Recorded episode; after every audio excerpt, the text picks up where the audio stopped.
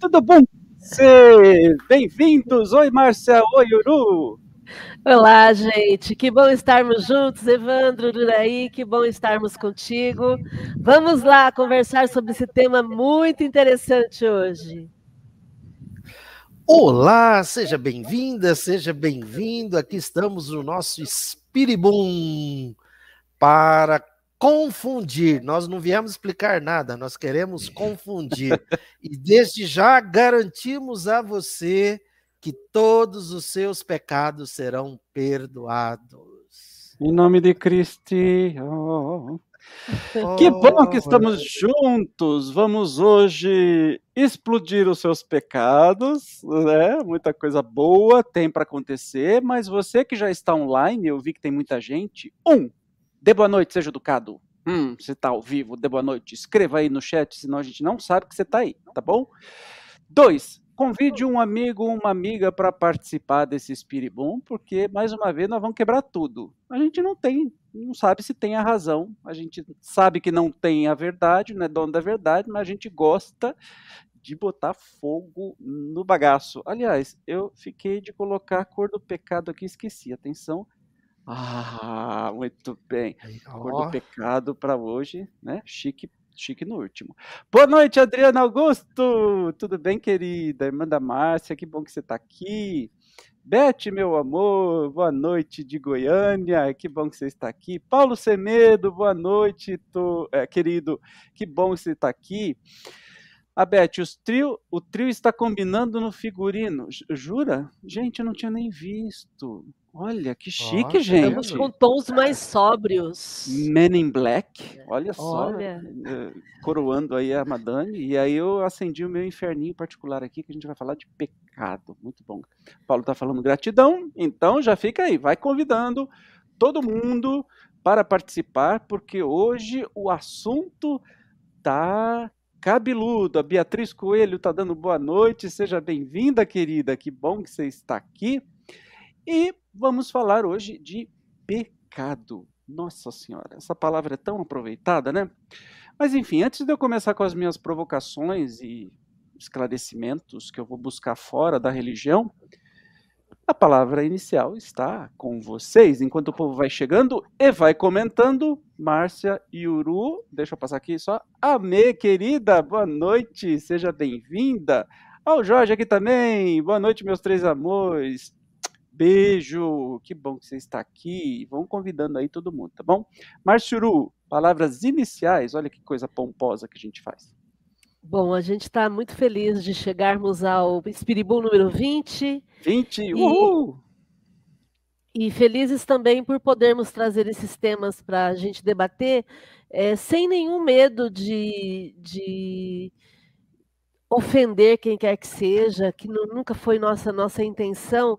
Ah, o objetivo sempre foi o de trazer temas que pudessem fazer parte do nosso dia a dia e acrescentar em termos de uma vida mais feliz, uma vida mais possível dentro da nossa realidade, sem nenhum compromisso com dizer o que é certo e o que é errado.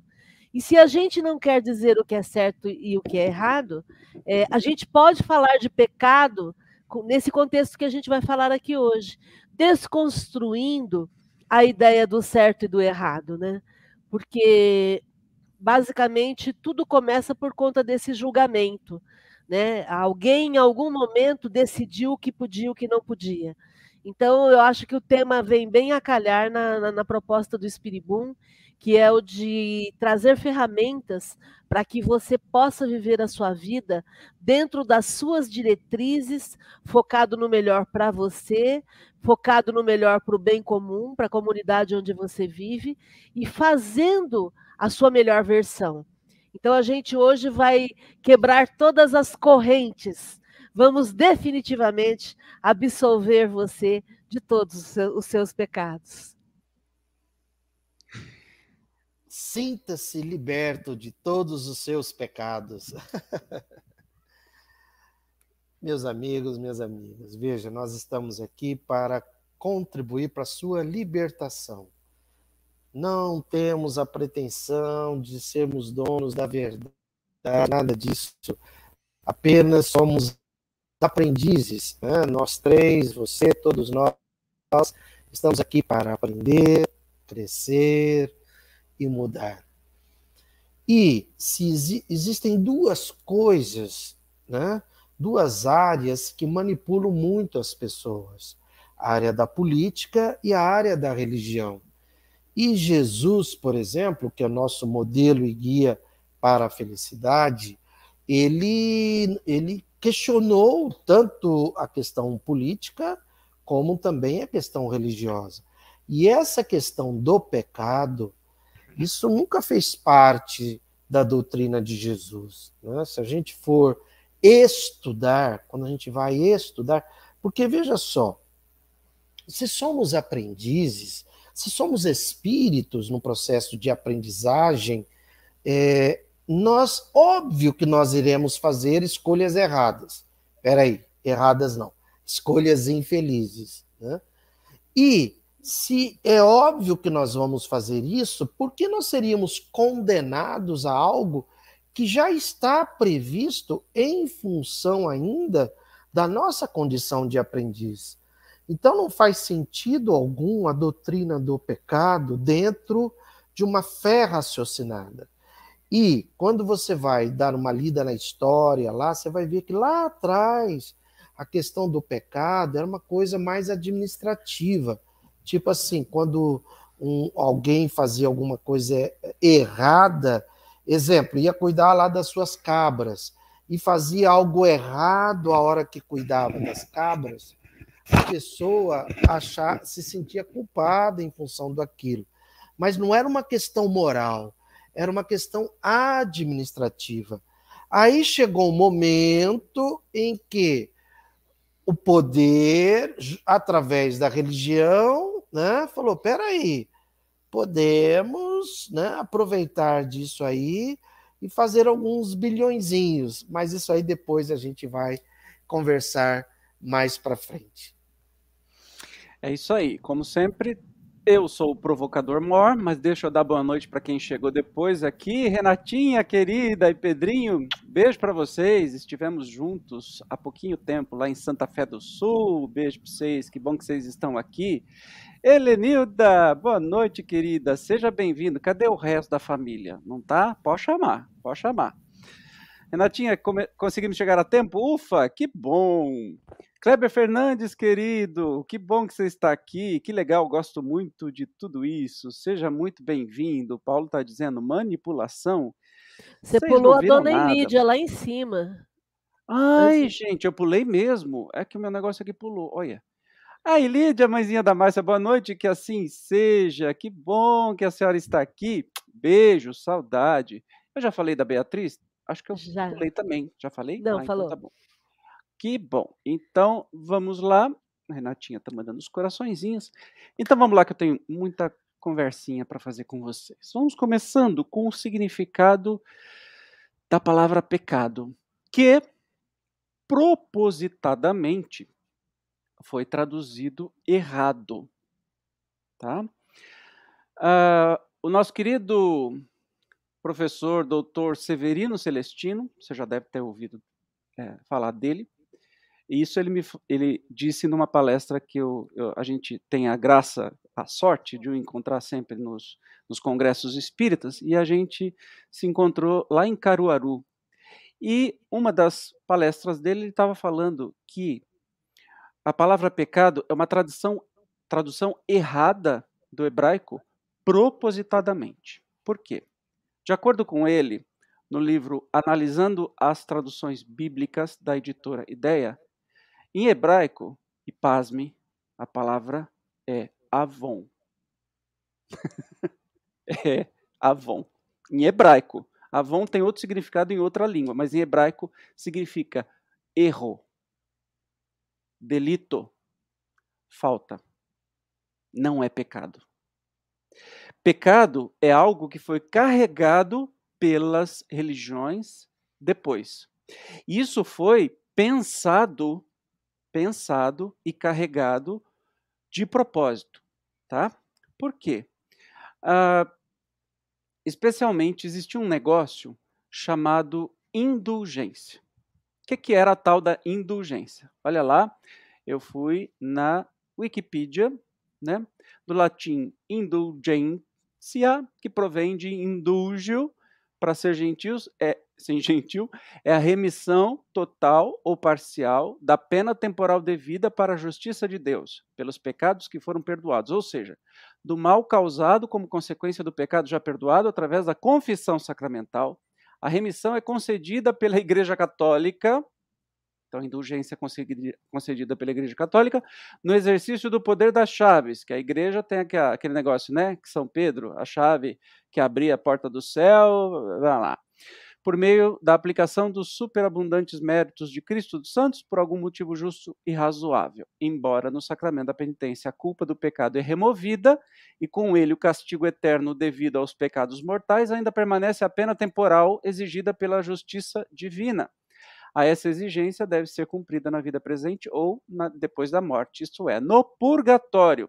Uma indulgência oferece ao pecador penitente meios para cumprir esta dívida durante sua vida na terra, reparando o mal que teria sido cometido pelo pecado. Então, indulgência é um negócio que a igreja inventou para é, gerar grana.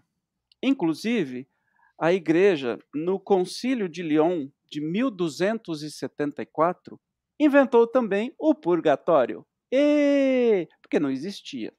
Então, Jesus nunca falou de inferno, como, como o Uru falou, nunca falou de pecado. No máximo, ele citou Geena, que era um lixão, né? Então, ele queria dar alguma ideia de lugar fedido, calorento, cheio de fumaça, né? de tormento. Então, ele citou Qual Geena. Que, que criou o, o purgatório? O purgatório foi inventado em 1274 um pouquinho antes, Divina Comédia, de Dante, escrever a Divina Comédia. Então, Dante se aproveitou deste, desta invenção, deixa eu ver aqui, lançamento 1304 a 1321, é o lançamento da Divina Comédia de Dante. E ele se aproveitou dessa criação do purgatório em 1274. Perceba que tinham inventado o purgatório há 20, 30 anos, e Dante se aproveitou disso, escreveu a Divina Comédia. Inclusive, eu super recomendo que vocês leiam, porque é maravilhoso. É, eu acho maravilhoso o inferno da Divina Comédia, que tem o inferno, o purgatório e o céu. O inferno é delicioso. O purgatório é chato, o céu é um horror de chato.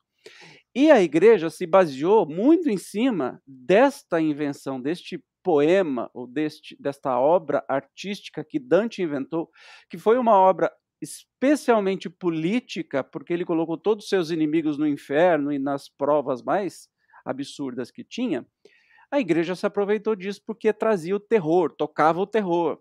E aí, depois de terem inventado o purgatório, eles inventaram uma forma de cobrar grana para tirar as pessoas do purgatório, a tal da indulgência. Então eles vendiam pedacinho da cruz de Cristo, eles vendiam um monte de coisa e ou vendiam a salvação de alma do fulano. Então fulano morreu, aí a família era rica, pagava uma fortuna para tirar aquela alma do purgatório, entre outras coisas, missas, é, orações e tudo mais. Uma maneira a mais de. Mas isso foi inventado em 1274. O Evandro, só lembrando Oi. que essa época é conhecida na história como a Idade das Trevas. Exatamente. Idade não é à toa, né? Que é conhecida é por isso. É. E aí, o comércio de indulgências, olha que interessante aqui. Ou a venda de indulgências refere-se a abusos cometidos na concessão de indulgências por membros da Igreja Católica. Os primeiros registros remontam aproximadamente ao século XIII até o século XVI. Então foi. Olha que curioso, um pouquinho da história, e aí eu recomendo, você pode procurar na, na Wikipedia barra indulgência. Os principais registros existentes sobre os abusos cometidos na concessão de indulgências provém de suas condenações por parte das autoridades da Igreja Católica, uma vez que a Igreja reconheceu a existência de abusos ao longo dos séculos e usou sua autoridade para corrigi-las. Os primeiros documentos de abusos explícitos nessa área remontam à correção do Quarto Concílio de Latrão, em 1215 que decretou que na dedicação de um é, na dedicação de um igreja, a indulgência não deve ter mais de um ano e no aniversário da dedicação de uma igreja ou em qualquer outro caso, ela não deve exceder 40 dias, sendo este o limite observado pelo Papa em tais ocasiões. A mesma restrição foi promulgada pelo Concílio de Ravenna em 1317. Isso indica, juntamente com outros registros, que durante a época surgiram documentos forjados e falsos, chamados de indulgências apócrifas, declarando que as indulgências de caráter extraordinário teriam sido concedidas com centenas ou mesmo milhares de anos. Apesar das restrições, os abusos cresciam consideravelmente, iniciando-se nessa época a prática de venda de indulgências por profissionais perdoadores. Olha que lindo. Questores a pregação destes, em algum, alguns casos, era falsa, atribuindo às indulgências características muito além da doutrina oficial. E aí, eles vendiam de tudo. Mas olha que interessante que uma coisa puxa a outra. Por causa desse negócio da indulgência para perdoar os pecados com dinheiro, houve a reforma protestante. Mas olha que curioso. O uh, Martinho Lutero, né? Olha lá, o início da reforma, datado em 31 de outubro de 1517, quando Lutero enviou suas 95 teses sobre o poder e eficácia das indulgências. Então era sobre isso. As teses debatiam e criticavam a igreja e o papado, mas concentravam-se na venda de indulgências e políticas doutrinárias sobre o purgatório, o julgamento particular e a autoridade do papa. E aí algumas coisas muito interessantes sobre isso é que o protestantismo começou, né, com Lutero, que não queria, estava é, questionando as indulgências porque virou uma, uma coisa de doido, né? Virou uma curioso. fonte de rendimento muito boa, né? Muito boa, né? Então, o protestantismo nasceu para resgatar o cristianismo verdadeiro. Olha que, que coisa nobre que foi.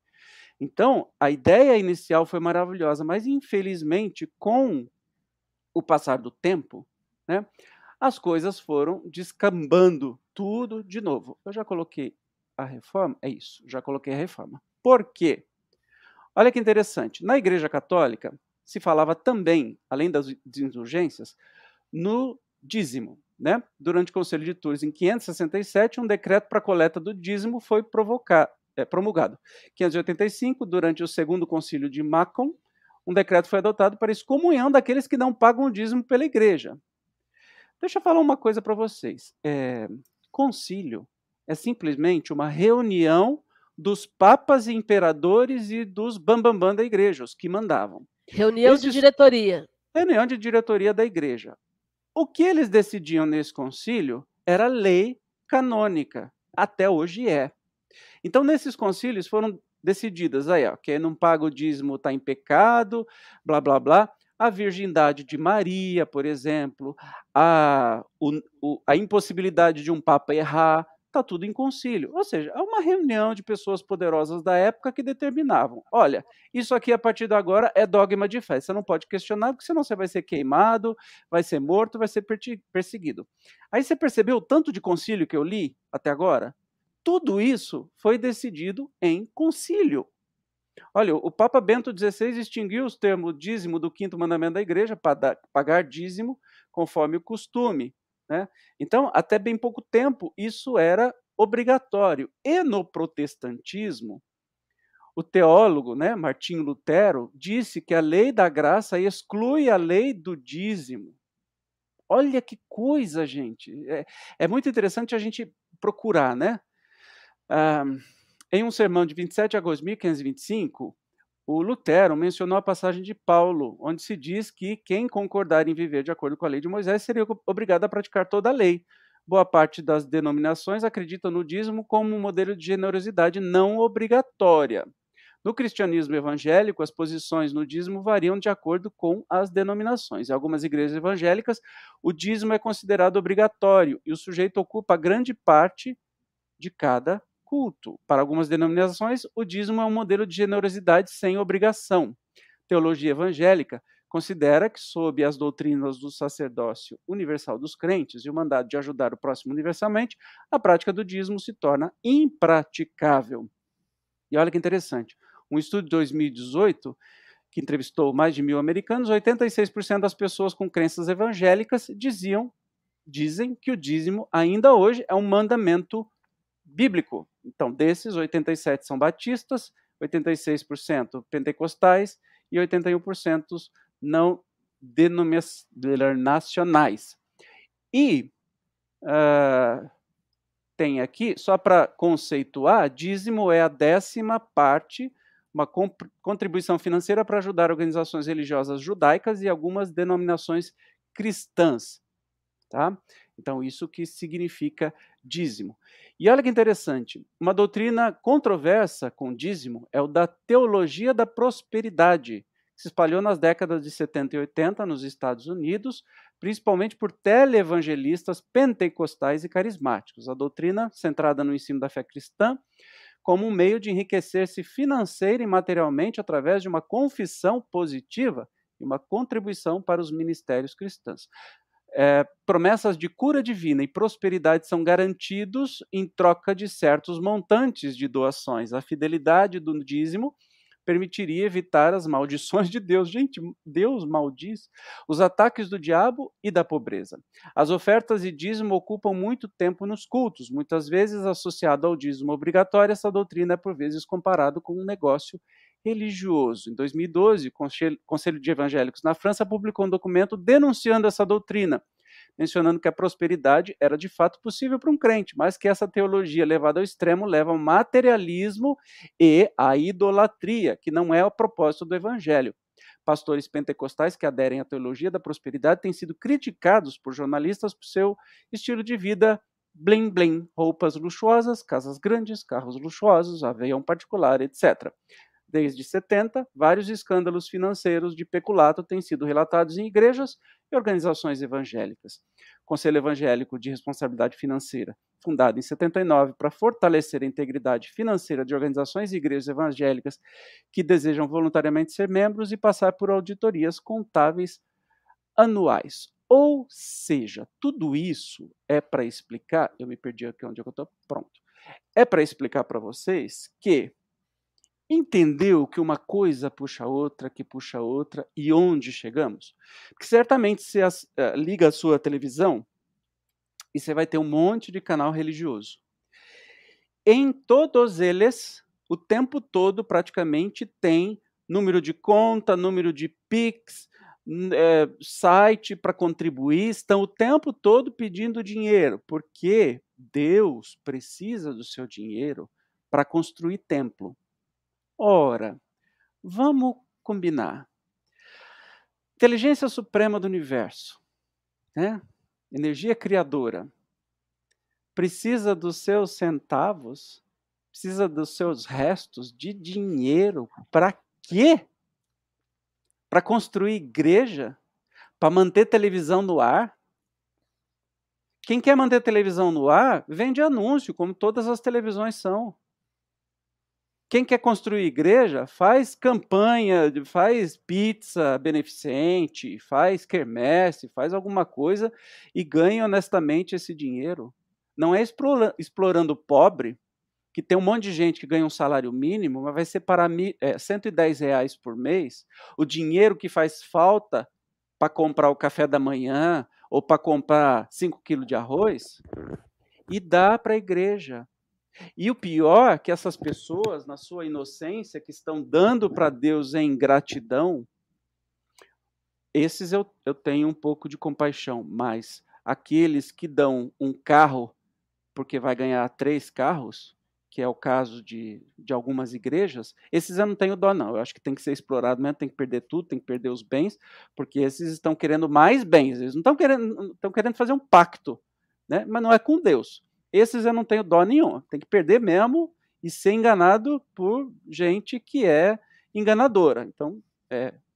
Mas as pessoas que são muito pobres dão religiosamente, no sentido da palavra, por mês, aquilo que não tem. E deixa, às vezes, passar fome um filho, uma filha. Ou não ajuda um vizinho. Para quê? Para o pastor andar de helicóptero, ter casona, carrão. Faz sentido para você isso? Deus não precisa disso, esse dinheiro não é para Deus.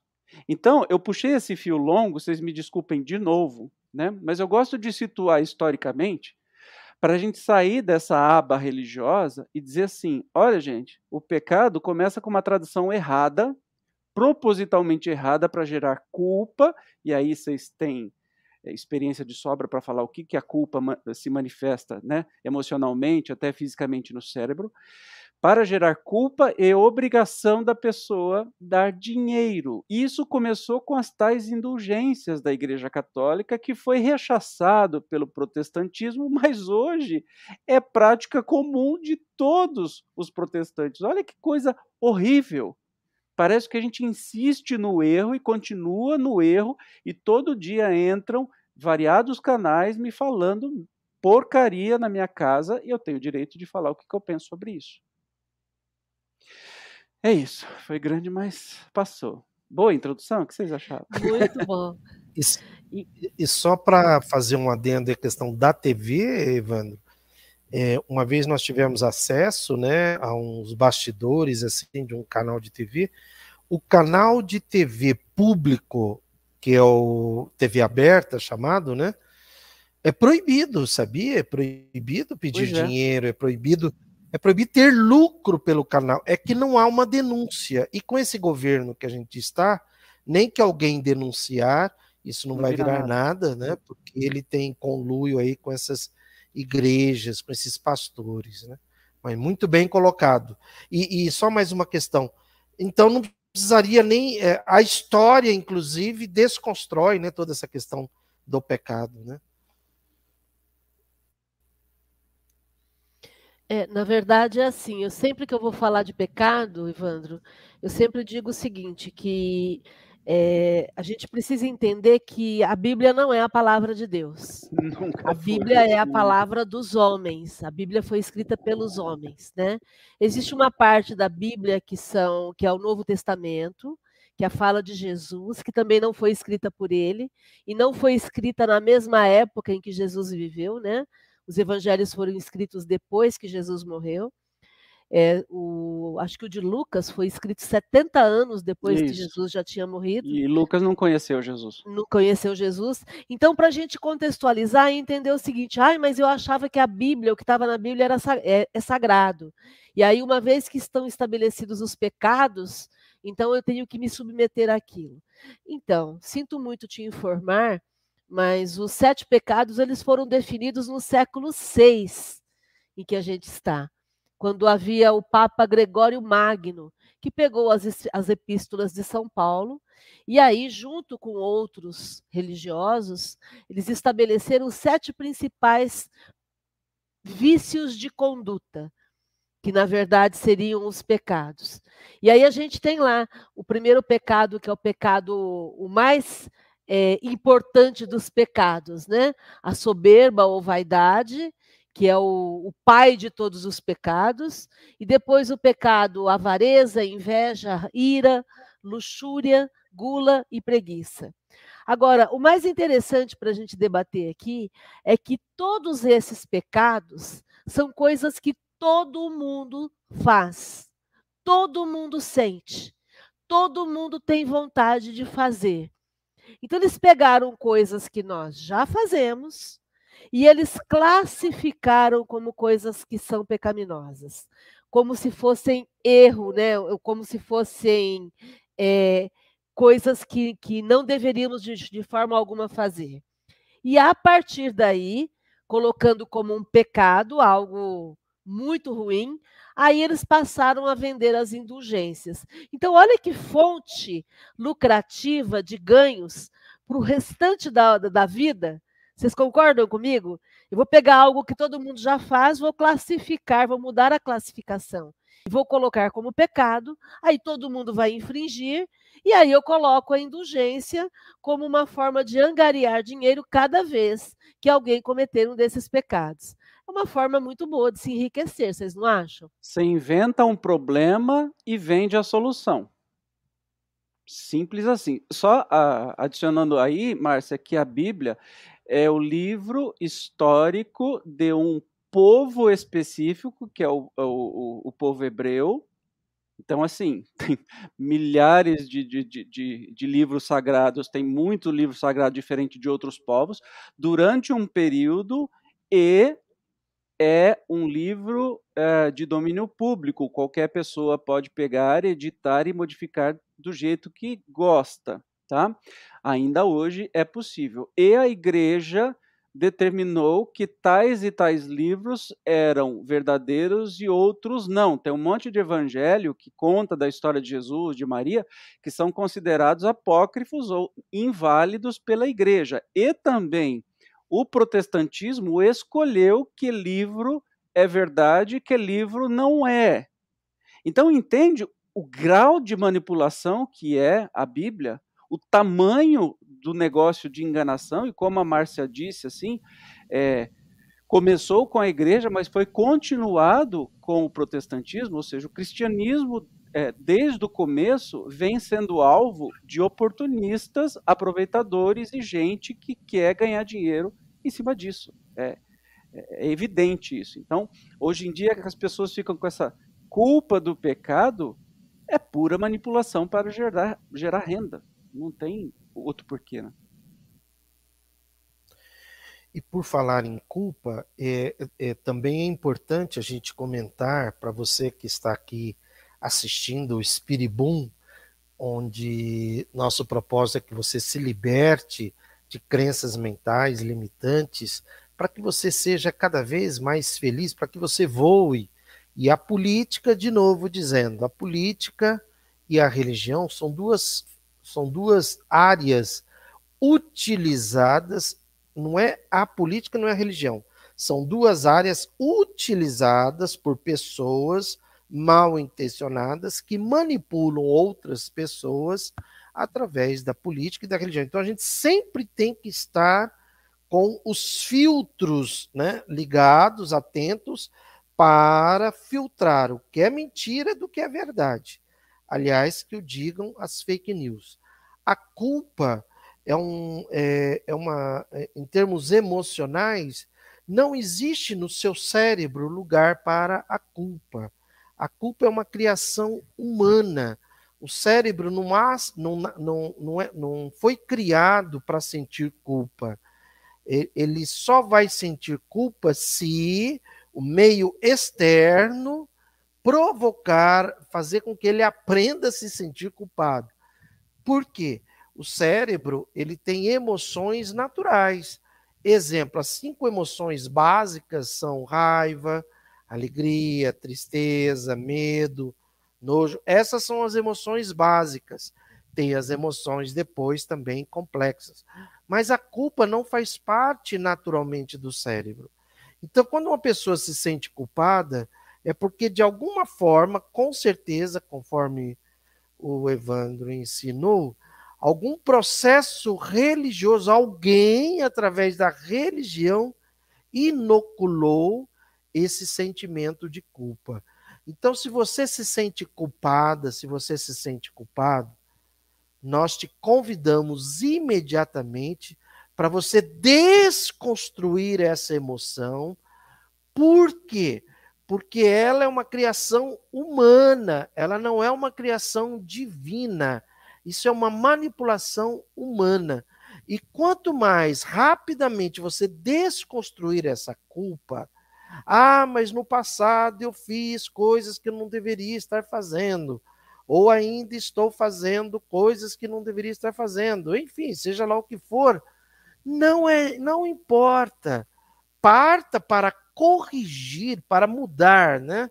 para alterar as, essa escolha infeliz, mas não ficar se sentindo culpado, porque a manipulação está em fazer com que o outro se sinta culpado.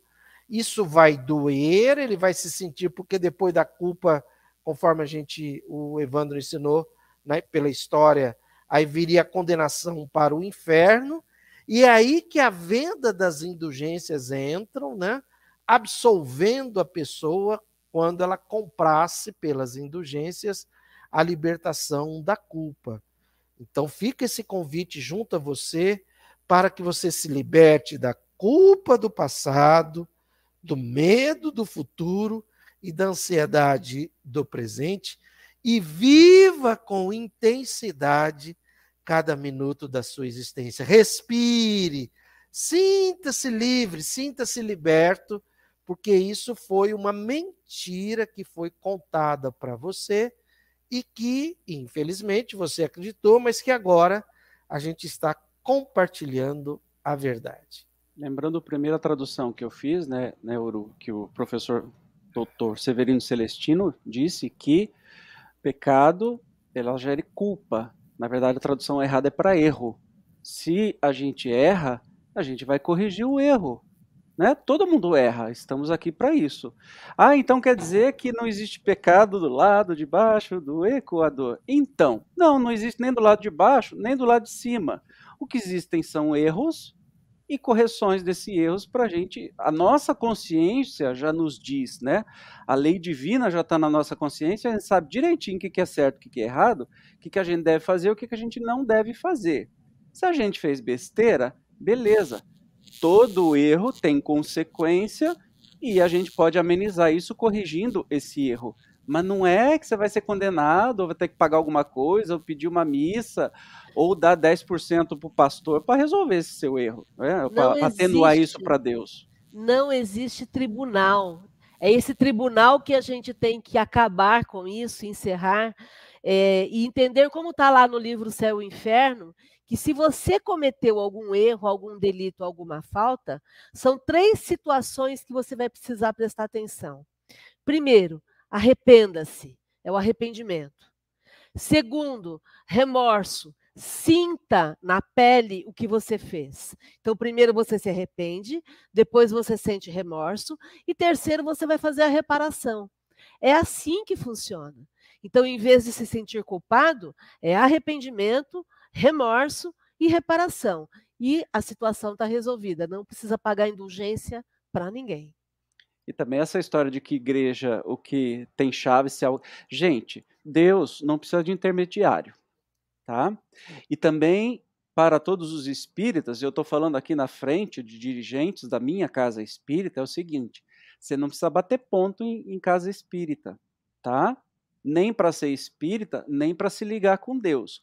É que fica mais fácil na casa espírita a gente juntar, a gente se motiva junto, a gente estuda junto, se esclarece junto.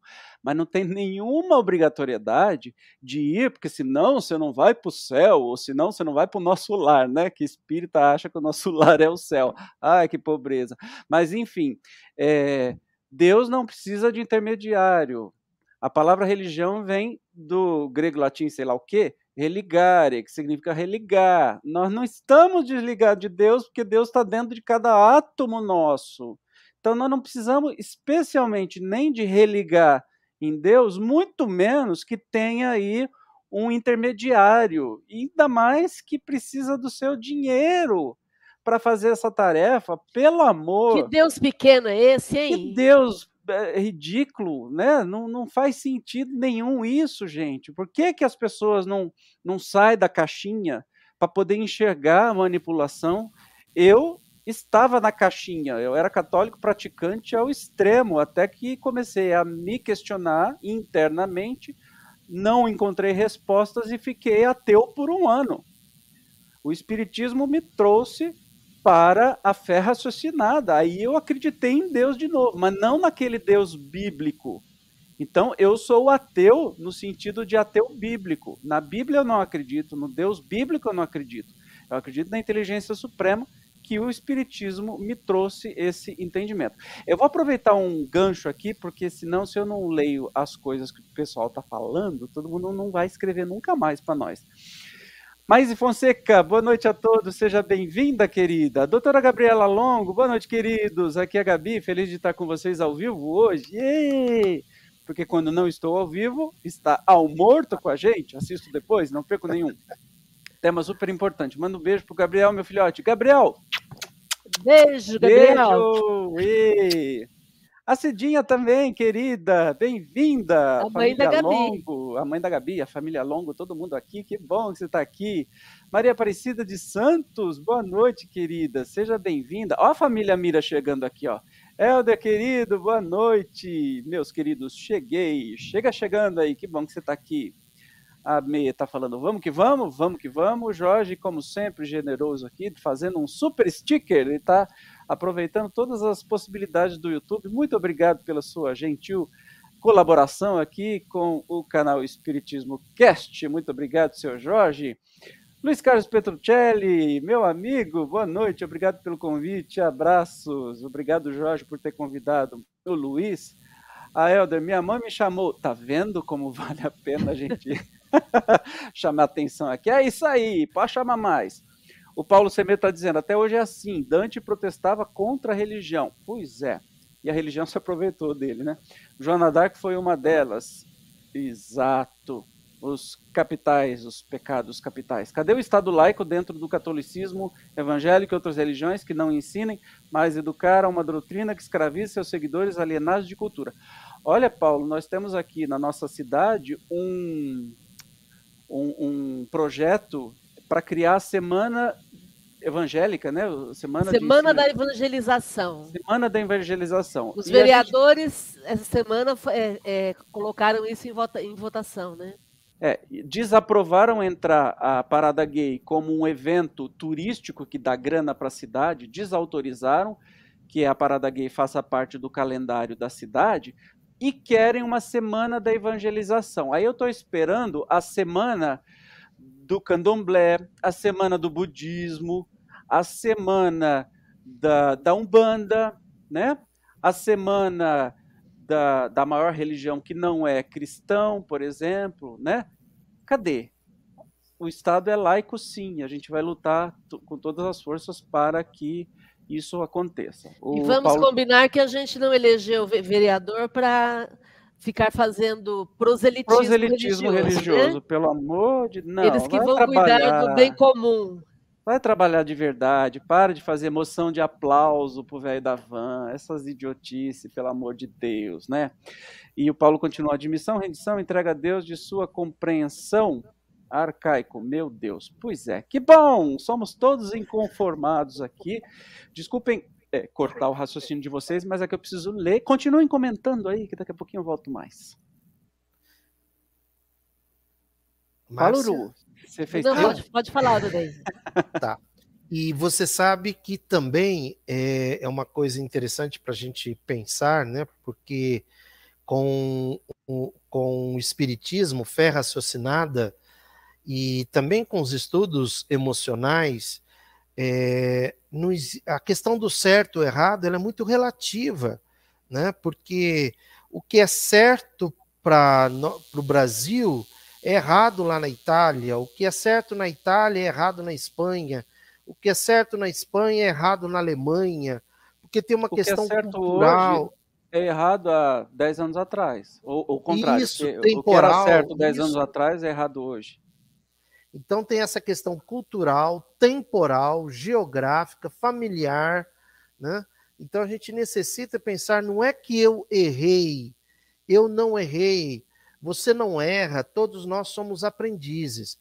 O que acontece é que todos nós fazemos escolhas e essas escolhas geram resultados, geram um efeito, né? Causa e efeito, não é ação e reação, é causa e efeito. Então, escolhas felizes geram resultados felizes, escolhas infelizes geram resultados infelizes. Então, quando a Márcia falou ali de arrependimento, remorso e reparação, é, não é que a pessoa toma consciência do erro, ela toma consciência do sofrimento que ela gerou em função da escolha infeliz que ela fez. Esse sofrimento é que faz com que ela, primeiro, surja o arrependimento, aí vem o remorso. Né? O remorso vem do sofrimento causado. Então, na verdade, a consciência que vai que vai fazendo com que isso seja é, entendido, a consciência de cada um, é, não, não é exatamente, especificamente por a questão de certo ou errado, mas do sofrimento gerado, porque o sofrimento gerado é universal. Né? A consciência ela é, ela é universal. Agora, o conceito de certo e errado, ele pode ser cultural, familiar, temporal. Então, é disso que eu e você a gente necessita se libertar.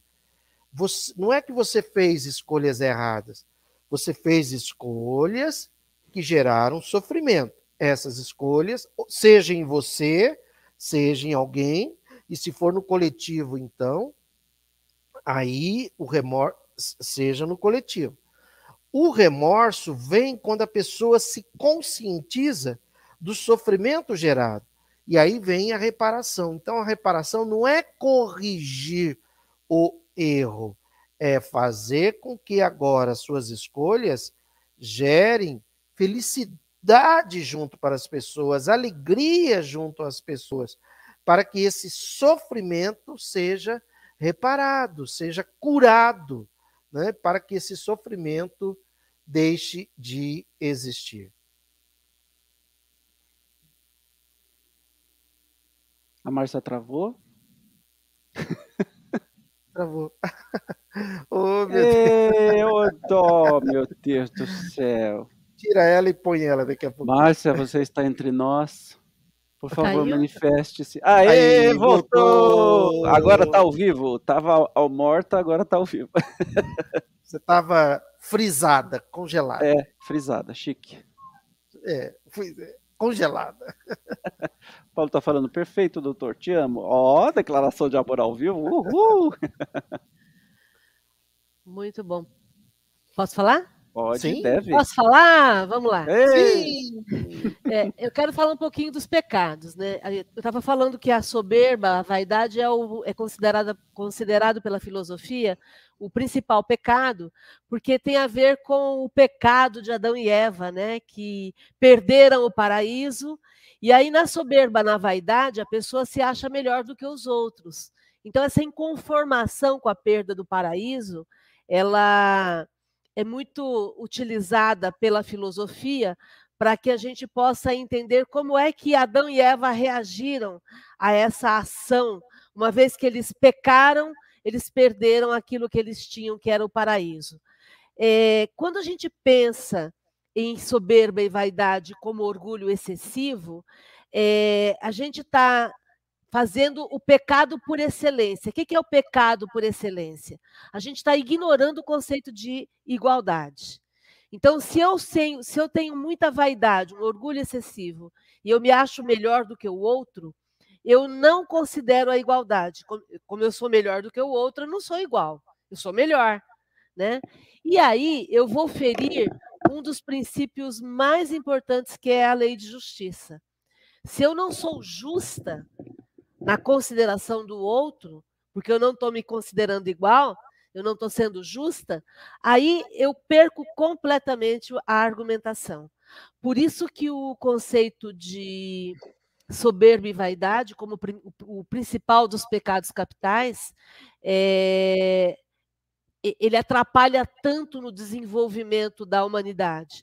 Porque a partir daí, como eu me acho melhor, eu vou abrir mão de tudo que eu tiver ao meu alcance para me manter me achando, me considerando a melhor do que os outros vou começar a mentir, vou agir para prejudicar os outros e vou sempre me achar superior. Daí a gente vai para os outros pecados, né? Avareza, inveja, ira, luxúria, gula e preguiça. Não sei se o Uraí quer comentar algum desses pecados para a gente ir, a, ir caminhando nisso. É, é... Bom, bom, vamos lá, vamos lá. É tanta coisa para falar, né? Mudo. Tá sem som. a estratégia de marketing foi perfeita, né? O que, que a gente necessita entender? Que Kardec questiona no Evangelho segundo o Espiritismo, fora da igreja não há salvação. Por quê? Porque Jesus não é salvador e a igreja não é fonte de salvação. E ninguém tem do que se salvar, ninguém está correndo risco iminente né, de cair no inferno, de ir para o inferno. Isso não existe. que medo. Isso é uma mentira, né? É uma fake news. Então vem Kardec com a fé raciocinada e nos ensina que fora da caridade não há salvação. Caridade entendendo por benevolência, indulgência e perdão das ofensas. Então, o marketing foi muito bem elaborado. É isso que é importante você entender para você se libertar das garras manipuladoras da política e da religião, né? Que pessoas se aproveitam da política e da religião para manipular pessoas.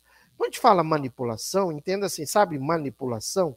Pensa aqui que aqui tem um boneco, né?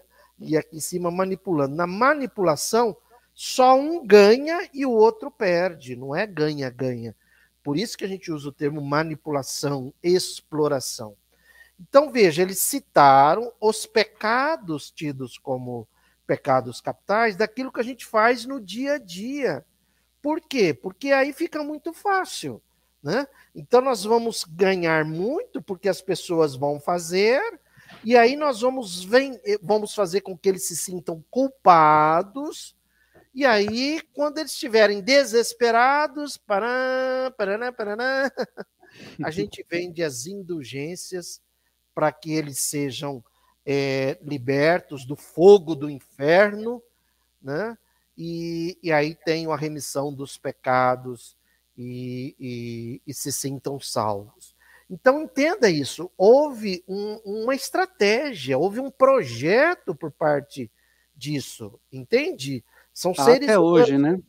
Até hoje são pessoas interessadas no poder e no dinheiro que criaram esse marketing da salvação, tendo como base pessoa se sentir pecada, é, pecadora, através da culpa, é, destinada, é, não é destinada, o que, que eu diria? Condenada. É, ao, condenada ao inferno, e aí vem as indulgências para que elas se, para que elas se sintam salvas. Né? Duraí, deixa eu aproveitar. É, é, por exemplo, vou pegar a avareza, né, que é o segundo pecado. A avareza é o apego excessivo aos bens. É, lá no livro dos Espíritos, na lei de conservação, nas questões 711 seguintes, Kardec, junto com os espíritos, ele vai desconstruindo esse conceito da avareza. Então, olha como é importante isso que você colocou sobre a quebra da manipulação e o uso da inteligência para que a gente possa desconstruir aquilo que gerasse algum tipo de, de atitude ou escolha errada, né? Então, como é que a gente desconstrói a avareza segundo o livro dos Espíritos? lá da, na questão 711 e seguintes. É, entendendo o que é o gozo, qual, qual, é o gozo que a gente pode, qual é o limite do nosso necessário. É, é, não está bem na 711, tá, tá Evandro? Está tá, tá na 711 e seguintes. Uhum. É, então, entendendo que eu tenho direito ao gozo, mas eu preciso trabalhar dentro do, da minha vida o limite do necessário. Eu tenho que entender que eu posso buscar a saciedade, mas eu tenho que fugir dos excessos. Porque a, a, quando eu fico no excesso, eu chego no tédio. E o tédio é quando eu já não tenho, já não tenho mais nenhum objetivo. Imagina que eu pudesse, com relação aos bens materiais, comprar tudo o que eu quisesse. Se eu tivesse dinheiro para comprar tudo o que eu quisesse, isso vai gerar em mim o tédio, vai gerar essa sensação de saciedade. Então eu preciso entender qual é o limite da minha necessidade, para que eu possa estabelecer como é que eu vou viver aqui na Terra, usando os bens que eu posso utilizar. Eu, a gente não está dizendo que não é para ter bens. A gente está dizendo que eu preciso estabelecer qual é a minha necessidade para que eu fuja do tédio e para que eu possa me educar para ter uma vida razoavelmente equilibrada, trabalhando as minhas necessidades e atendendo as necessidades de quem vive à minha volta. Então, é assim que a gente combate, que a gente destrói essa ideia da avareza como pecado. E aí, né, ainda nessas questões, Kardec fala a respeito da tentação. Por que, que as tentações são oferecidas para a gente? Por que, que nós somos tentados no nosso dia a dia? E a resposta dos espíritos é para desenvolver a razão. Quando a gente fala em desenvolver a razão, nós estamos falando aqui em pensar antes de agir, que é o uso do córtex frontal. Se eu me rendo ao gozo puro e simples, eu abro mão de pensar, eu abro mão de desenvolver a razão. Então entenda que só vai ser pecado se você abre mão daquilo que você poderia fazer, que é pensar antes de agir. Se você pensa antes de agir, você não vai cometer o pecado, porque você vai ficar no uso do necessário. Gente, eu acho isso sensacional. A gente entender como é que, que, que deveria acontecer o nosso processo de escolhas. Porque não existe pecado puro e simples. Existem atitudes que são escolhas e que, e que só vão acontecer por falta de análise. Olha que doutrina maravilhosa. Né? Sensacional. Mudo. Tá, tá sem som, daí. É que eu tô começando hoje. É, tá bom. mas, mas eu acho que é empolgação, né? Empolgação. É Opa. isso que deve ficar muito claro. Por favor, liberte-se do conceito do certo e do errado. Liberte-se disso, isso não faz parte da lei divina. Não faz parte da lei divina o que é certo e o que é errado. Isso é criação humana. O que faz parte da lei divina é a lei de causa e efeito. Você faz algumas escolhas, e se essas escolhas geram sofrimento, e isso é uma questão né, de cada um, aí sim você vai partir para o arrependimento o remorso e para reparação. Mas não é essa coisa de certo ou errado, porque tem muitos líderes religiosos, líderes políticos também, travestidos de bonzinhos, de certinhos, de arrumadinhos, mas que manipulam os ingênuos, os incautos, os imaturos emocionalmente e faz com que eles simplesmente obedeçam sem utilizar o que a Márcia falou agora do córtex frontal. Né? Essa coisa de é, dualidade, né? Céu e inferno. É do bem ou do mal? É cidadão de bem ou é cidadão maconheiro? Umas coisas idiotas. Ó, oh, vocês querem que isso vire Venezuela quando aqui tem mais gente passando fome do que a Venezuela? E assim por diante. Né? Idiotices repetidas, mentiras repetidas o tempo todo. Né? Deixa eu fazer um, um parênteses. Doutora sempre focada e séria, como eu participei na comunidade terapêutica Felicidade, gratidão. O Paulo Semiro está falando e falou de mim também. Evandro, você é um estudioso de Kardec, onde se propaga o amor condicional. Gratidão. A gente que agradece, querido. A gente é tudo estudioso e inconformado o tempo todo. A Mia está dizendo, aprendi muito nessa noite. O Paulo lembrou córtex frontal, córtex reptiliano, o doutor lembra? É, camaleões, eu não sei de onde que é isso, e a Mercedes está dizendo, o que aconteceu com o povo que não se pronunciou até agora? Convidei tanta gente? Então, gente, se vocês forem convidados da ME, por favor, se pronuncie, diz, diz aí um oizinho para nós. Olha, quem comentar, nós vamos sortear no final alguns terrenos no céu. Uma então, indulgência. Uma indulgência. Uma indulgência. Ou uma indulgência para qualquer pecado, tá? Aproveita Isso. que é uma indulgência sem super maxi advanced indulgência que serve para qualquer pecado. Isso, numa igreja neopentecostal, tá? Quando a gente fala indulgência, leia-se uh, dízimo. Você vai ganhar um mês de dízimo grátis que Deus vai te abençoar com uma Mercedes zero quilômetro. Se você acreditar, irmão, no outro dia a Mercedes está aí na sua casa buzinando. Vamos que vamos. Aí vamos falar. Lá. A Lilian está dizendo, oba, olha que beleza, todo mundo já se manifestando. A Beth rindo. Não ri não, o Paulo também rindo. Não ri não, isso é sério, nós temos aí acordo fiscal aí com Deus Todo-Poderoso e a gente Sim. pensa e acontece. Aí Só um comentário, daí... Márcia. Ah, desculpa. É do que você fez da avareza e da saciedade. É, é isso que faz a falta de um propósito nesse mundo capitalista. Porque no mundo capitalista é, é, é acumulação, não é, não, é, não é ter apenas, é acumular, ter cada vez mais. Só que chega um momento que atinge o que a Márcia disse, a saciedade. E se você não tem um propósito espiritual, aí vem doenças, aí vem tédio, aí vem depressão, aí vem droga, aí vem bebida, inclusive, aí vem uma vida assim, né, completamente o entorpecimento do corpo por conta Isso. da falta, da, do excesso de saciedade, né? Isso, porque veio a saciedade que o mundo capitalista apresenta, que são coisas, acumulação de coisas.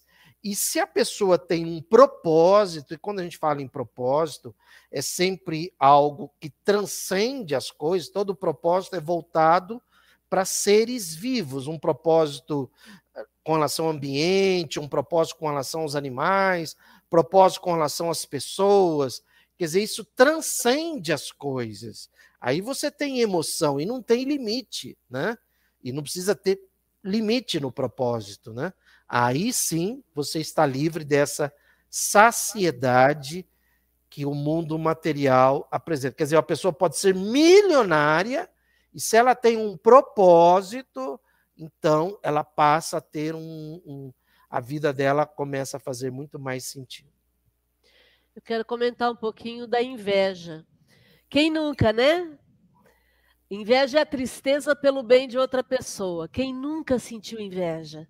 Quem nunca olhou para alguma coisa ou para alguém ou para alguma situação e pensou: "Ah, que vontade, ah, se fosse comigo". Por isso que nós falamos lá no começo que a, essa classificação dos pecados foi em cima de coisas que as pessoas já fazem. As pessoas já, já, já naturalmente sentem isso, né? E daí depois a ira. A ira que é a raiva, o ódio, o rancor. A ira tem um, um ponto importante que lá no Evangelho tem uma no Evangelho segundo o Espiritismo bem, tem um, um, um capítulo, capítulo 9, bem-aventurado, bem-aventurados os brandos e pacíficos, onde tem uma mensagem de Hahnemann que no final dessa mensagem, olha o que, que o Hahnemann fala, que coisa legal com relação à ira. O corpo não dá cólera àquele que não na tem do mesmo modo que não dá outros vícios. Quer dizer, nós já discutimos isso aqui, né, Aurora e Evandro? Se a carne é fraca.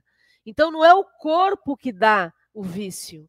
Na verdade, é o espírito que tem o vício, é o espírito, espírito que tem a ira, que tem a raiva, que tem o ódio, e é o espírito que vai dar para o corpo essa fraqueza. Então, voltando naquilo tudo que a gente já tem comentado aqui, é um processo de autoconhecimento, de autotransformação, de novas escolhas mais felizes, que vai fazer com que a gente se livre dessas escolhas inadequadas que fazemos quando agimos dentro da ira ou dentro dos outros dentro dos outros pecados, como a gente comentou agora há pouco no, no caso da inveja, né? Legal, a Renata está dizendo assim, Renatinha, gratidão, vou levar para a minha vida esse ensinamento, tomara que da próxima vez eu já reencarne desperta. pois é, né? Eu também queria reencarnar desperto, mas eu levei só uns 40 e poucos anos para acontecer. Mas... Força na peruca, a gente chega lá. Não somos privilegiados que nem a Márcia Uru, sabe? Mas a gente vai correr atrás do prejuízo, ora. A gente desperta todo dia, né? Exatamente, a cada dia a gente está diferente. A Lilian Orion. É assim mesmo que fala? Orion. Eu não sei falar seu nome, perdão, querida. Ela está perguntando assim: como estar ciente do meu propósito?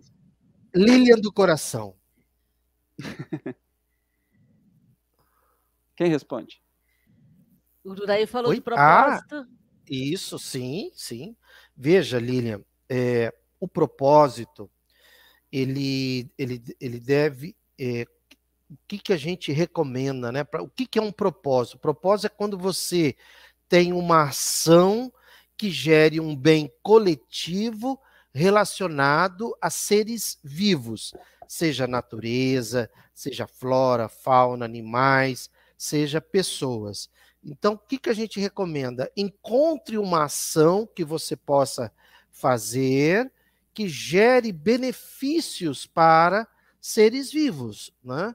Que não, que não seja no campo material. O propósito nunca pode ser o campo material.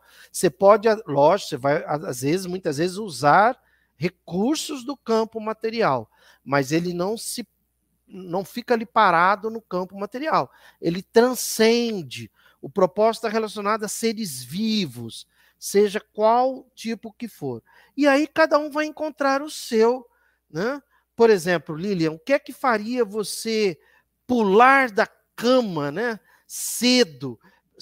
Esse aqui é, uma, é, é apenas uma figura de linguagem. Não precisa pular... que gosta de acordar cedo. É, isso, isso. É apenas uma figura de linguagem. Mas assim, a hora que se acordar, seja 5 horas da manhã, 6, 8, 9, 10, não importa, ninguém tem nada a ver com isso.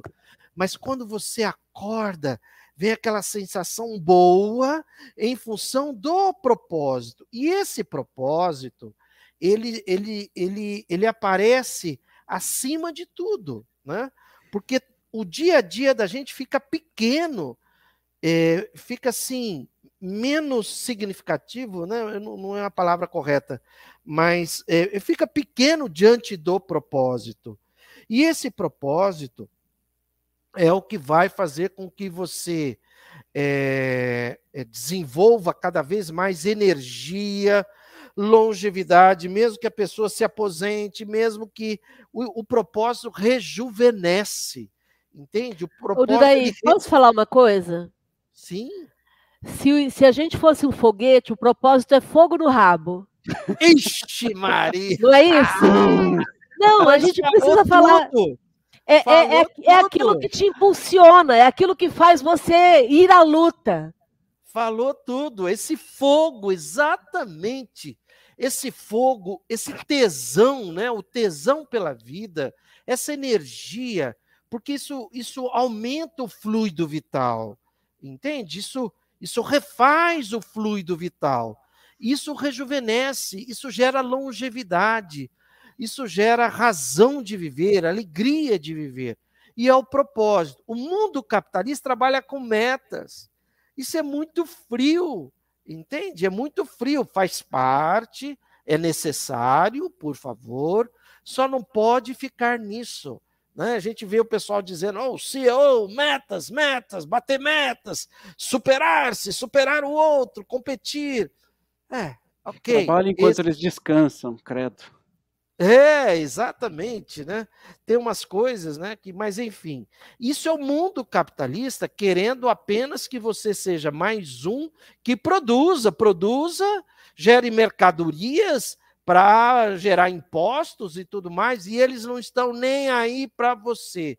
Porque se você aposentar no dia seguinte, uma canetinha, se você ficar doente também é descartado, se você envelhecer, tem gente falando assim, né?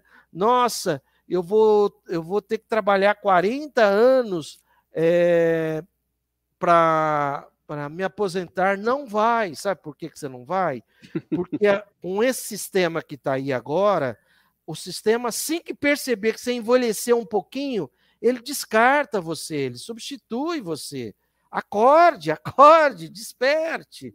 Então, o propósito é... Olha só, né? Então, depois o Evandro vê o que, a Lilian comentou aí. Mas é, é, essa questão do propósito. Isso é propósito, essa energia. Propósito é o padre Júlio Lancelotti, entende? Aquilo é um propósito. Ele, ele acorda, se é cedo ou não, não interessa, mas ele tem um chamado, ele tem, ele tem pessoas onde ele vai ser útil. No propósito você se sente útil, entendeu? E o padre Júlio Lancelotti, que para mim é uma, é uma referência, é um modelo, é um modelo de propósito. E olha, Evandro, eu vou falar uma coisa assim: eu, no meio espírita, faz tempo que eu não encontro um modelo de propósito, sabe? Exatamente. Não encontro, eu vejo assim, é tão lamentável, pessoas. É, sabe, materialistas, capitalistas, é, pessoas querendo falar bonito e apenas isso. Cadê o propósito, cara? Cadê o propósito? Isso não é propósito, isso... é ego, ego, né? É vaidade. É, Puro é, vaidade. É, vaidade. No Por propósito, favor, a gente né? tem que sair de dentro da gente, né? Sim, sim. propósito é, é, Jesus, é o nosso modelo e guia, é o propósito de Jesus, né? Por isso que ele enfrentou e lidou com tudo aquilo, porque havia um propósito. Então, no dia a dia, a gente tem metas, no trabalho, a gente tem metas, é natural, por favor, faz parte ainda do processo. A gente tem a missão de ser feliz, né? Agora é o propósito é que vai realmente fazer com que você se cure, porque o propósito gera autocura, porque o propósito faz com que o espírito transcenda sobre o corpo. E no momento que o espírito transcenda sobre o corpo, transcenda, transcende sobre o corpo, as células, todas as células se submetem a esse propósito. E você se cura e você se cura. Você pode até ter doenças, mas não vai se sentir doente, porque eu acredito que o padre Júlio Lancelotti, talvez ele tenha algumas doenças, mas você não se sente doente, essa doenças do corpo, né? Mas essa é a, a, a diferença, é para isso que serve o propósito propósito do Padre Júlio é maior, né? Então ele coloca a doença no lugar que ela tem. Ela não é o acontecimento, a autopiedade, né? E etc. A Lilian ainda complementa: estou em processo, doutor. Tenho muitas atividades. Meu propósito está adormecido, meu, po, meu fogo está uma fagulha. Então vamos então, procurar. Vamos incendiar esse fogo. Vamos botar fogo no foguete e, e aí. é você, pra... Lilian, que vai fazer esse fogo crescer é você com você. É, ninguém tem uma resposta para isso. É, é, entender a estrutura do propósito. Agora, o que é que você vai fazer é isso. Já pegar isso que você já está fazendo, ampliar muito mais e fazer aí com que a, a doutora falou, né? Um rabo, um foguete com aquele rabo de fogo que Fogo no rabo! Fogo no rabo! a, a Xuxa, querida, um beijo, meu amor. Neuza Xuxa, nossa Xuxinha linda. É muito bom aprendendo sempre, cada vez e novi é novidade para mim. Que bom, querida, que você está aqui. O Kane diz: Boa noite, amigo. Cheguei atrasado, mas estou aqui. Bom tema, Deus os abençoe. Assista, Kane, depois do começo, que você vai gostar. E me permitam que já chegou a hora de Estou publicando agora, vou colocar aqui, participe deste programa em áudio e vídeo, clique no link e dê um oi para nós, tá? Então tá aí no chat, eu acho que só não foi para o chat do, do Facebook, mas dos dois YouTubes, está aí, clica nesse link, se você entrar antes da gente acabar, você vai dar o ar da graça e bota sua carinha linda e seu oizinho pra gente aqui, beleza? Opa, Escorreguei aqui no quiabo. Bota. Muda, muda, muda, muda, muda, muda, muda, muda, muda. Na luxúria, a gente fala sobre o desejo sexual intenso e desregrado. Gente, sexo é algo biológico. E tem que ser intenso porque tem a ver com a biologia do nosso corpo. Necessidade básica. Necessidade básica. Ai, mas não pode ser desregrado. Desde que você. Desde, como é que é que a, a Organização Mundial da Saúde fala? Sexo seguro, entre adultos, saudável seguro, e prazeroso consentido. para os dois. É consentido. Não, é, é, especialmente consentido, é, né? Entre adultos, seguro, seguro consentido, consentido e prazeroso. E prazeroso para os dois. Qual o problema? Então, as pessoas vêm, elas têm a sexualidade delas desequilibrada, elas não sabem lidar com a própria sexualidade e aí querem regrar a sexualidade de todos. É, é, é esse o problema. Ururaí, tem uma fala aí no Evangelho, como é que é a história que você achou? Pois tem uma é. fala na Bíblia. Evandro, olha essa pérola que Ururaí achou. É porque, veja, eu estava procurando, pesquisando sobre pecados, né? E, e aí encontrei essa frase. Ops, peraí. Peraí, peraí. deixa eu colocar você não grandão. Não vai dar para ler. Tá Eita. bem pequenininho. Lê para nós, que a câmera não lê, tá Lê para nós que não, a câmera não consegue. Não, não consegue? Dá. Não, ah, não, não, não. Mas leia aí. Fala que eu te escuto. Leia a Bíblia para gente. Essa Bíblia é de quem? é, primeiro eu vou ler, aí eu conto, vou contar o milagre, depois eu falo o santo. Então tá aqui, é, em Coríntios 1, versículo, é, capítulo 6, versículo 9. Diz assim: Ou não sabeis que os injustos não herdarão o reino de Deus? É, Coríntios 1, capítulo 6, versículo 9. Ou não sabeis que os injustos não herdarão o reino de Deus? Não vos enganeis, dois pontos. Nem impuros, nem idólatras, nem adúlteros, nem efeminados, nem sodomitas, nem ladrões, nem avarentos, nem bêbados, nem maldizentes, nem roubadores herdarão o reino de Deus. Aí eu fiquei pensando, pensando, falei, será? Será que Jesus ah lá, falou o isso? Achou aí. Ah, legal, olha aí, ó, perfeito, nem, né, perfeito. Falei, será que Jesus falou isso? Né? Hum. Efeminados, sodomitas. Isso aí está nessa Bíblia aqui, que eu vou mostrar, nessa né? minha primeira Bíblia, é, é a Bíblia que todo mundo usa, que os pastores usam, é a Bíblia de tradução do João Ferreira de Almeida, tá? Essa é a Bíblia com mais adulteração que existe. Essa Bíblia tem mais de duas mil adulterações. Ok, como eu sou discípulo também, né, Evandro, do professor Severino Celestino, ele nos ensina a a usar a Bíblia de Jerusalém, que é a Bíblia que tem é, mais próxima do original, com, com quase nenhuma adulterações, eu fui lá procurar. E ao procurar, né, é, então infelizmente não vai dar aí para mostrar, né, mas está aqui, é, Jesus não fala ele não usa a palavra efeminados ou, ou sodomitas, percebe? E isso é utilizado pelos pastores aí, né? Olha o que está aqui. É, então, não sabeis que os injustos não herdarão o reino de Deus?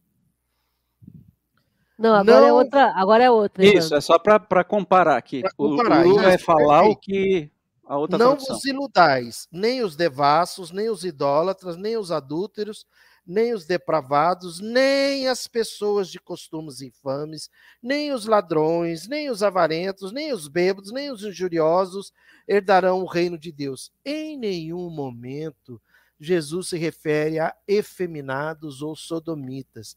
Isso aí foi alguém com sexualidade é... frouxa, frouxa, perturbada, que colocou isso na Bíblia e essa é a Bíblia. Então eu convido a você, já que aqui é Espíribum, é para quebrar tudo, para que você leia a Bíblia de Jerusalém, leve na igreja, assim que o pastor começar a falar, compare com a sua Confronte. Bíblia, levante-se e para a glória de Deus se manifeste em favor Agora, para aplaudir de pé, igreja. Só lembrando que assim, a primeira adulteração a foi da igreja. vos libertará. Primeira adulteração foi da igreja católica, tá?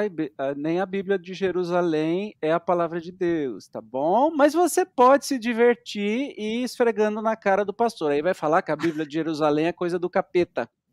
Entendeu? Entendeu que essas pessoas começam? Quando as pessoas vêm discutir comigo alguma coisa baseado na Bíblia, eu falo assim: vamos começar o seguinte. É baseado na nossa lógica, na nossa razão. Não me venha falar baseado na Bíblia, que eu vou falar, ah, então é baseado no livro sagrado do budismo. Hum? O que, que significa para quem está baseado na Bíblia se eu quiser falar alguma coisa baseado no livro sagrado do budismo? Nada. Portanto, vamos começar a falar baseado na nossa lógica, porque a Bíblia não é, nem nunca foi, nem nunca será a palavra de Deus. Deus iria condenar. O que, que é sodomita? Os evangélicos adoram falar de sodomita como se fosse gay depravado. Como se todo gay fosse depravado e é, pedófilo. pedófilo. Como se todo heterossexual fosse um exemplo de de santidade, de um santidade, anjo. exatamente, um anjo. um anjo. Só por ser heterossexual, né? Isso. Então, gente, abre o olho. Nós estamos mostrando. Nós precisamos, quando a gente voltar na temporada nova do Spiribum, vamos fazer um, um Spiribum chamado Bíblia. Que tal? A gente vai se divertir, hein? Catar só os cavacos da Bíblia e falar assim: olha o seu Deus bipolar aqui. Uma hora ele ama, outra hora ele odeia, outra hora ele mata, né? Coisa esquisita. Lembrando e confrontar Deus, assim as versões. Que o Deus bíblico mata 2 milhões 270 mil 365 pessoas. E o Satanás mata 10. Então, o capeta é melhor. A Elídia está dizendo: vamos quebrar a gaiola e sair voando. Aprendi muito com vocês na Academia da Felicidade. Aê, olha aí. Isso aí, o que ele está dizendo, excelente explicação. E o Paulo, absurdo, hein, gente? Então, isso é só o começo. Para encerrar aqui a, as, os pecados da minha parte, né? A Qual luxúria. Faltou? Ah, a luxúria acabei de falar. Faltou a gula, que é comer e beber em excesso. E, e, aí, o comer e beber em excesso, a gente tem que lembrar sempre que usando a inteligência, desenvolvendo a razão, a gente começa a, a entender que não pode fazer nada por impulso, começa a controlar os nossos impulsos, né? E aí a preguiça é a aversão ao trabalho.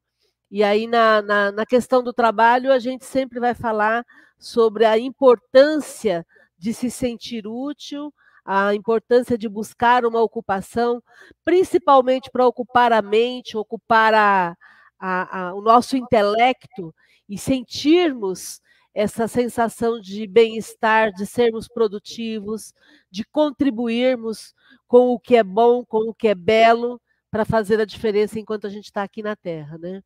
É isso, meus queridos, que eu tinha preparado para hoje. Excelente! Aí a Helenilda está falando que os próximos serão excelentes. A Ellen está nos lembrando que a igreja alterou a palavra reencarnação. A Teodora fez a cabeça do Constantino, não lembro direito se esse é o nome Essa dele. Essa história é ótima. É maravilhosa. Essa história é ótima. Quer contar, Márcia? Conta, vai. Essa história é muito legal. A Teodora, ela, ela era casada com Constantino, que era o imperador e era também papa nessa época. E aí, então, a Teodora, que ela, ela era uma, uma pessoa que, que trabalhava com, com sexo antes de ser imperatriz, ela, quando se tornou imperatriz, ela tinha vergonha do passado dela. E aí, então, ela resolveu mandar matar todo mundo que a conhecia. Isso dava cerca de 500 pessoas. Ela mandou matar todo mundo que a conhecia quando ela vendia o corpo na, na atitude do sexo, né? E aí, então, em função disso, alguém chegou para ela e falou: Teodora, você tá lascada. Porque existe um negócio chamado reencarnação, e agora que você prazer, mandou. Né? É, vendia prazer. Não é o corpo, é, prazer. Vendia prazer. Teodora, você tá lascada, porque você mandou matar as pessoas, e essas pessoas, a, a, como existe a reencarnação, agora você cometeu um erro absurdo. O que, que ela fez então? Então, já que existia a, o conceito de reencarnação e ela foi advertida sobre isso, ela chamou o Constantino e falou o seguinte para ele: Olha, eu sou sua esposa e a partir de agora eu quero que você retire da Bíblia a ideia de reencarnação. Então, foi assim que a reencarnação deixou de existir por decreto da esposa do Constantino é, parou, é, deixou de existir o conceito de reencarnação na Bíblia. E perseguiram o, um, um dos padres da igreja, pais da igreja, né? Perseguiram porque era reencarnacionista e não esconderam muita coisa, porque nos evangelhos é muito claro muita coisa que é absurdamente reencarnacionista e aí eles dão nó em goteira, né? Nó em pingo d'água para tentar lembrar para tentar desviar desse negócio que Jesus mesmo falou, é preciso renascer, blá blá blá, enfim. Aliás, tem, ela... uma, tem uma parte do judaísmo que é reencarnacionista Sim, até hoje, né? Exatamente. A Ellen está dizendo, tem muito a se pesquisar nas alterações. E como? Ah, eu recomendo para quem quiser, vou fazer um jabá, tá? Aqui no canal, se você estiver no canal Espiritismo Cast, procure Reencarnação, a palestra que eu vou explicar direitinho até porque que isso foi determinado que não tinha mais reencarnação num concílio, que a gente falou tanto de hoje, numa reunião dos poderosos, aí resolveram falar assim: não, tem mais reencarnação, pronto. bota aí que não tem mais reencarnação e acabou. Beleza, pelo jeito, ninguém está querendo mostrar a sua carinha para nós. Ok, vou fazer o quê, né? Então, antes da música final, para a gente encerrar. O Evandro, antes de, ouro, de encerrar, então, tem mais uma coisinha falar. aqui que é eu gostaria que eu de falar para você. Por tá. favor. É no livro dos Espíritos, questão 1200 e, 1012. Porque como a gente, como estamos falando de pecado, culpa, aí acaba falando de inferno, né, e, e purgatório. Então Kardec na 1012, ele pergunta e é uma questão que quebra tudo, né? Haverá no universo lugares circunscritos para as penas e gozo dos espíritos, segundo o seu merecimento. Veja, Kardec é específico, ele quer saber se existem lugares circunscritos para as penas, né? Existe inferno, existe, existe as trevas, né? E também gozos, né? Existem lugares no mundo espiritual, assim, só reservado para o gozo dos espíritos, é a questão 1012. E os espíritos, eu acho super legal isso, porque eles não passam a mão na cabeça nem de Kardec. Não, é paulada. É paulada. Então eles já começam respondendo assim: já respondemos a essa pergunta. Aí eles dizem: as penas e os gozos são inerentes ao grau de perfeição dos espíritos. Cada um tira de si mesmo, olha isso aí, de si mesmo, o princípio de sua felicidade ou de sua desgraça. E como eles estão por toda parte, nenhum lugar circunscrito ou fechado existe especialmente destinado a uma, quer dizer, as penas ou a outra coisa, aos gozos. Quanto aos encarnados, esses são mais ou menos felizes ou desgraçados, conforme seja mais ou menos adiantado o mundo em que habitam. Então, não existe. E aí vem Kardec ainda para reforçar. De acordo, então, com o que vim de dizer, o inferno e o paraíso, porque eu imagino que ele ficou chocado, né? Ele deve ter ficado é. chocado. O inferno e o paraíso não existem, tais como o homem os imagina. De novo, os espíritos são simples alegorias. Dois pontos. Por toda parte há espíritos ditosos e desditosos, felizes e infelizes Entretanto, conforme já dissemos, os espíritos de uma mesma ordem se reúnem por simpatia, mas podem reunir-se onde queiram quando são perfeitos. A localização absoluta das regiões das penas e das recompensas só na imaginação do homem existe. Provém da sua tendência a materializar e circunscrever as coisas, cuja essência infinita não lhe é possível compreender. Então, eu queria ter trazido isso para a gente fechar, mostrando que não existe umbral, não existe nosso lar. Ah, mas existem lugares? Tá. É, vamos dizer que alguma coisa pode ser que exista quando espíritos afins resolvam criar, né, por uma condição ali de afinidade mental, mas não lugar específico para sofrimento, lugar específico para prazer, ou seja, céu e o inferno. Olha, para a esquerda é o céu, para a direita é o inferno. Bom, mas é, isso é verdade mesmo, não é verdade? Para a esquerda é céu, para a direita é inferno. mas fica aí na reflexão. É que, na verdade, é, cada um vive a sua experiência. O que a gente não pode é pegar a experiência de um e generalizar para todos. Né? Então, se eu estou criando para mim um paraíso, um lugar maravilhoso, é uma criação para mim, que serve para mim dentro da minha experiência. Mas isso não significa que todo mundo vá sentir esse paraíso. É, eu quero trazer para encerrar aqui o conceito de que você é um espírito, é um ser espiritual e é um princípio inteligente do universo. Lembre-se disso. Você é do universo. Então não faz sentido você ficar preso a nenhum lugar em específico. Você é livre. Você pode pensar e se manifestar onde você quiser, onde você se sentir capaz. Então, como disse a Elide agora há pouco aqui, vamos quebrar todas as nossas gaiolas. A ideia é essa mesma: quebrar todas as gaiolas que nos aprisionam e principalmente as gaiolas religiosas, que foram feitas para nos deixar quietinhos, acuados, amuados e com medo. Você é um princípio inteligente do universo. Voe! Ah, que maravilha! Ah, eu, a Gabriela. Então, Oi, oi, Lu. A hora que for para me despedir, você me fala. Tá. A doutora Gabriela está falando: liberdade de pensamento, fé raciocinada e basearmos nossas escolhas no amor. Li live libertadora sempre. Gratidão, amigos. Ok, ele está dizendo li, live pensamento muito bom, ou livre pensamento, sei lá, enfim. É, boa noite, gratidão. A, a, a Lilian está dizendo. Ananda, querida, meu amor, um beijo, que saudade de você, danada. E o Paulo está dizendo, perfeito, doutora. Horus, suas palavras finais, que a gente já estourou o tempo para variar. Gratidão por você que nos acompanhou durante todos esses 20 episódios do Spiribum. A gente recomenda, vai lá no número 1, assiste de novo, número 2, número 3, divulga, compartilhe. A nossa, a nossa, a nossa função aqui é apenas compartilhar com você algumas reflexões, algumas experiências.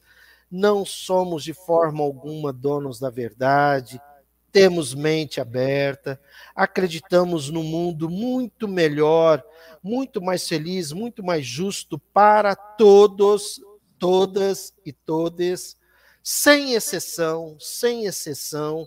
Acreditamos no mundo onde é possível uma justiça social, acreditamos no mundo livre da pobreza, livre da miséria, livre da fome, porque aprendemos isso em, em alguns espiribuns, quando Kardec pergunta sobre desigualdade social, isso é do orgulho e do egoísmo dos homens, está lá, se não me engano, questão 806, e não é desigualdade da riqueza, os espíritos falam que desigualdade da riqueza é algo natural, mas desigualdade social, não, não, é falta de a gente se mobilizar nesse sentido. E que você se liberte de todas as crenças mentais limitantes, porque talvez essa encarnação, é, não é que eu não quero gerar nenhum medo, mas, é, mas não é que seja a nossa última oportunidade, mas nós somos os trabalhadores da última hora, isso não é um privilégio, é tipo assim, cara, você já tem todas as informações e vocês vão ficar parado aí.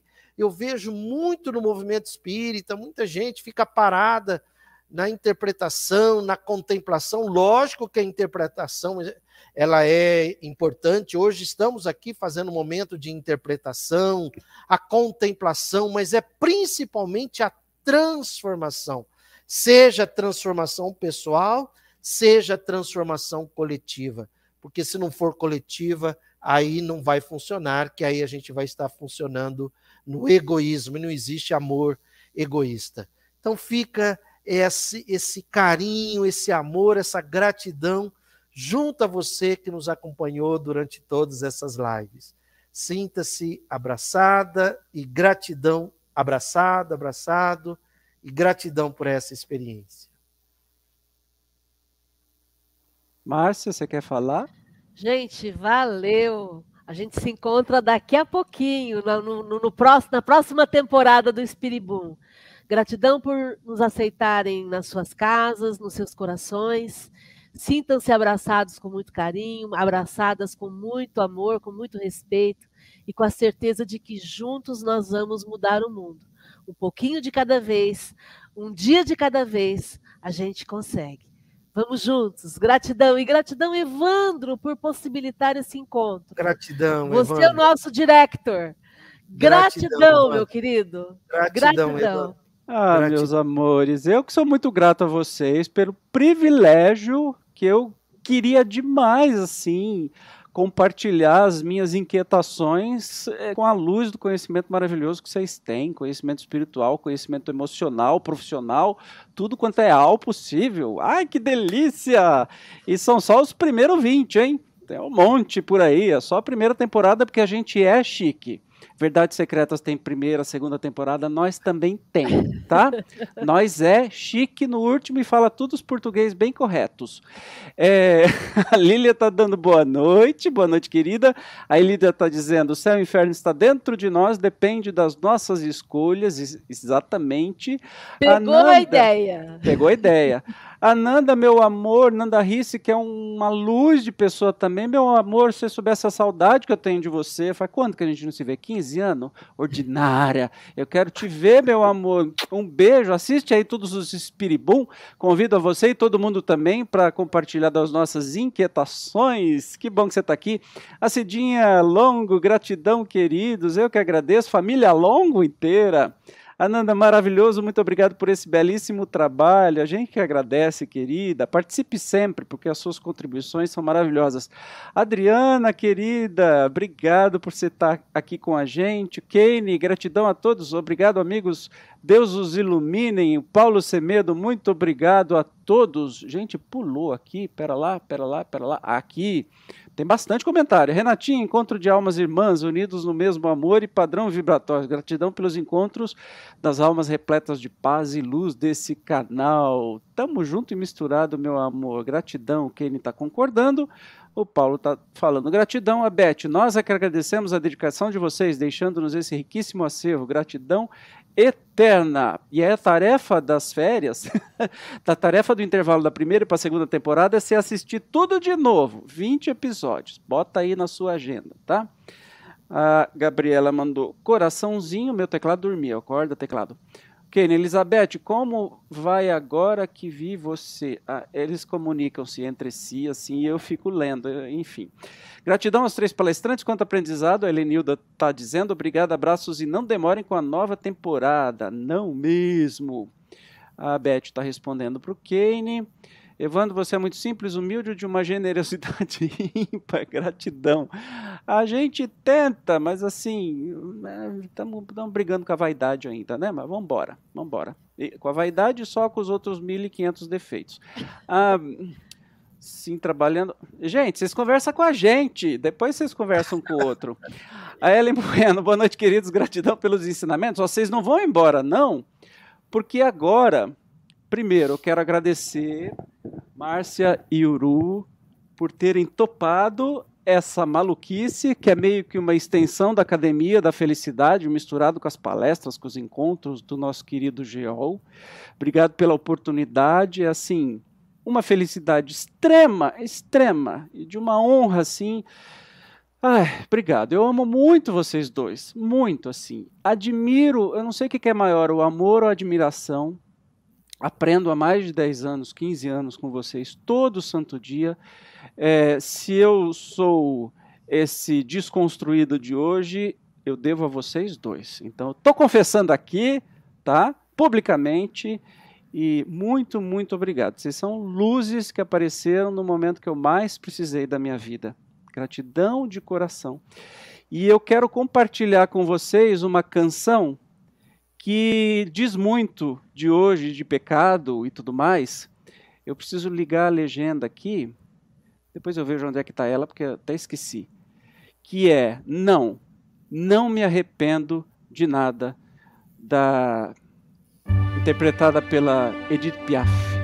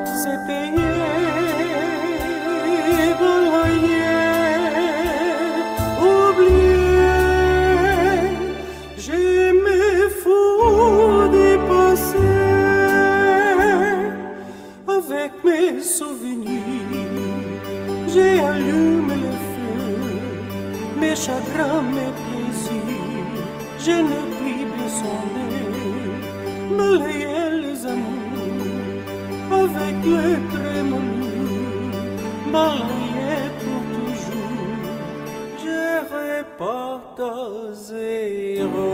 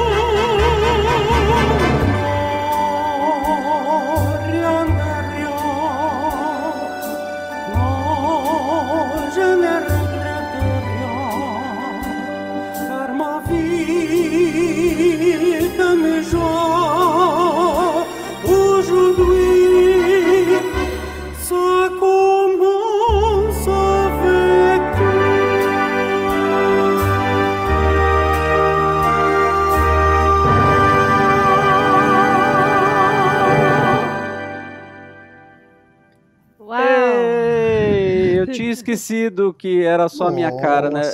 Eu pensei na mensagem, mas assim, jamais me Perfeito. arrependo de ter conhecido vocês, porque a nossa vida só Idem. começou.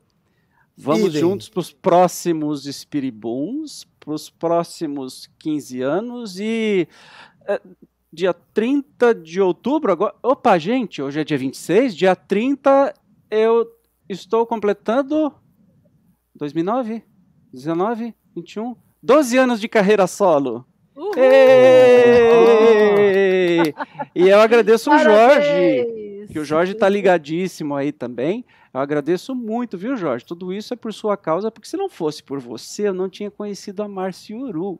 E você deveria estar aqui desde o primeiro Espiribum. Só faz 20 Espiribum que você não participou. Ordinário. Quem sabe na segunda temporada nós temos a participação especial do Jorge, não só nos convites e nos comentários, né? Então, Jorge, ó, gratidão, amo você, obrigado por tudo, por tudo isso é resultado das suas ações e das suas ah, dos seus pensamentos lá em 2009, quando me conheceu no meio de uma síndrome de burnout. Beleza. Gratidão, Jorge. Te amo também. Ah, que bonitinho. Ele tá colocando te amo. E todo mundo tá dando parabéns. É, lindo, legal demais, Parabéns. bravo, belíssima canção, show, lindo, beijos, querido, amei essa música, lá, lá, lá, lá, lá. Obrigado, meus amores. Um beijo no coração de cada um de vocês. Até a volta. E ó, Até. tarefa: assista os outros 19.